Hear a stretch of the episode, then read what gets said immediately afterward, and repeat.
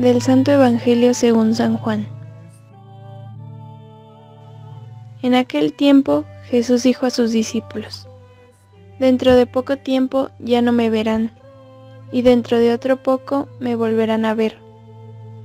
Algunos de sus discípulos se preguntaban unos a otros, ¿qué querrá decir con eso de que dentro de poco tiempo ya no me verán, y dentro de otro poco me volverán a ver?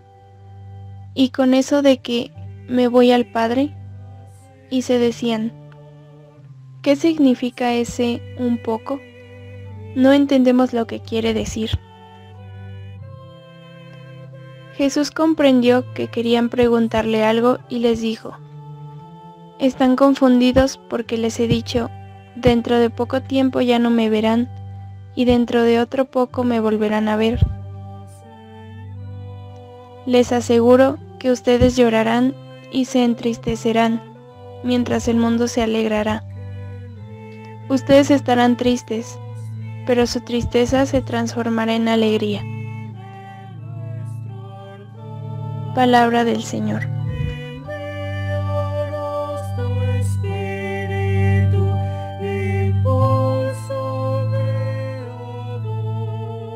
Buenos días hermanos y hermanas. El Santo Evangelio que corresponde este jueves eucarístico y sacerdotal es San Juan capítulo 16 versos del 16 al 20. Y seguramente las frases que nos llamarán la atención del Santo Evangelio de hoy son Dentro de poco tiempo ya no me verán, y dentro de otro poco me volverán a ver. Las frases son al menos ambiguas. Puede entenderse y a primera vista así debe hacerse de los acontecimientos que se avecinan. Muerte, resurrección, apariciones. Jesús desapareció de entre ellos y en la Pascua volvió a encontrarse con ellos. Esta sería la interpretación normal. Podría también referirse a la ascensión que celebraremos el próximo domingo y o su retorno al final de los tiempos. El lector del Evangelio debe saber que con esta frase ambigua se hace referencia a la muerte, resurrección de Cristo, su glorificación por el Padre, la venida del Espíritu Santo y el nuevo orden de cosas creado por todo el acontecimiento de Jesús. El creyente se sentirá unido con el Padre y el Hijo. El evangelista Juan recurre al fenómeno de la incomprensión de los discípulos para provocar una aclaración ulterior de las palabras ambiguas de Jesús.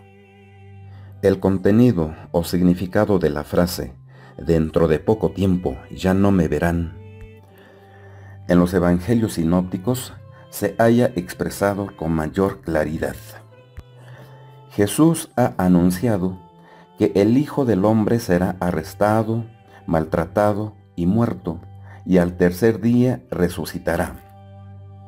Marcos capítulo 9, versículo 9 y demás predicciones y anuncios de la pasión. La frase dentro de poco tiempo formaba parte del vocabulario corriente de cualquier maestro judío que estuviese convencido de tener cierta visión del futuro. Todo aquel que creyese que el mundo tiende hacia una consumación es la fe judía de la que participan igualmente los cristianos, y que Dios intervendría no tardando de una manera definitiva en la historia y al ser preguntado por el cuándo de todo esto, respondía con la frase dentro de poco tiempo. Es una frase que tiene raíces en el Antiguo Testamento, así hablaban los profetas hebreos, y en el Nuevo Testamento aparece también en el Apocalipsis, que estuvieron callados un poco de tiempo. Apocalipsis 6, verso 1. Jesús, dentro de todo este contexto, está afirmando lo que espera a todos sus seguidores para un futuro no lejano. se refiere al tiempo inmediatamente anterior al juicio último, ese tiempo intermedio que va desde su pasión hasta su regreso al final de los tiempos. La referencia tanto a este tiempo intermedio como al tiempo final necesariamente lleva consigo una obscuridad para los oyentes o lectores. ¿Quién puede penetrar ese futuro? No obstante, los seguidores íntimos de Jesús se creían en el derecho de saber cómo serían esas cosas. No le preguntan, pero afirman, como sorprendidos, su desconocimiento. No sabemos qué significa ni lo que quiere decir. De algo que todo el mundo estaba plenamente convencido era que ese periodo estaría caracterizado por violencias y tribulaciones intensas. Las alegrías de la edad futura estarán precedidas por sufrimientos tremendos sin precedentes. La imagen de los dolores de la mujer al dar a luz estaba indicada para describir este periodo de tribulaciones. Los sufrimientos serían tales que no habría precedentes, serían experimentados de forma repentina y breve.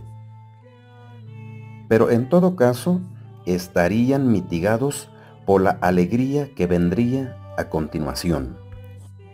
El misterioso, dentro de poco tiempo, hubiese sido comprendido por los discípulos si hubiesen sabido lo que significaba el ir al Padre. En todo caso, se afirma que este misterio de incomprensión tiene sus raíces en la incomprensión del misterio de Jesús. Partiendo de quién lo envía, cuál es la misión que lleva a cabo, cuál es el futuro que anuncia, la incomprensión cesaría. Hermanos y hermanas, hasta el jueves próximo, Dios mediante.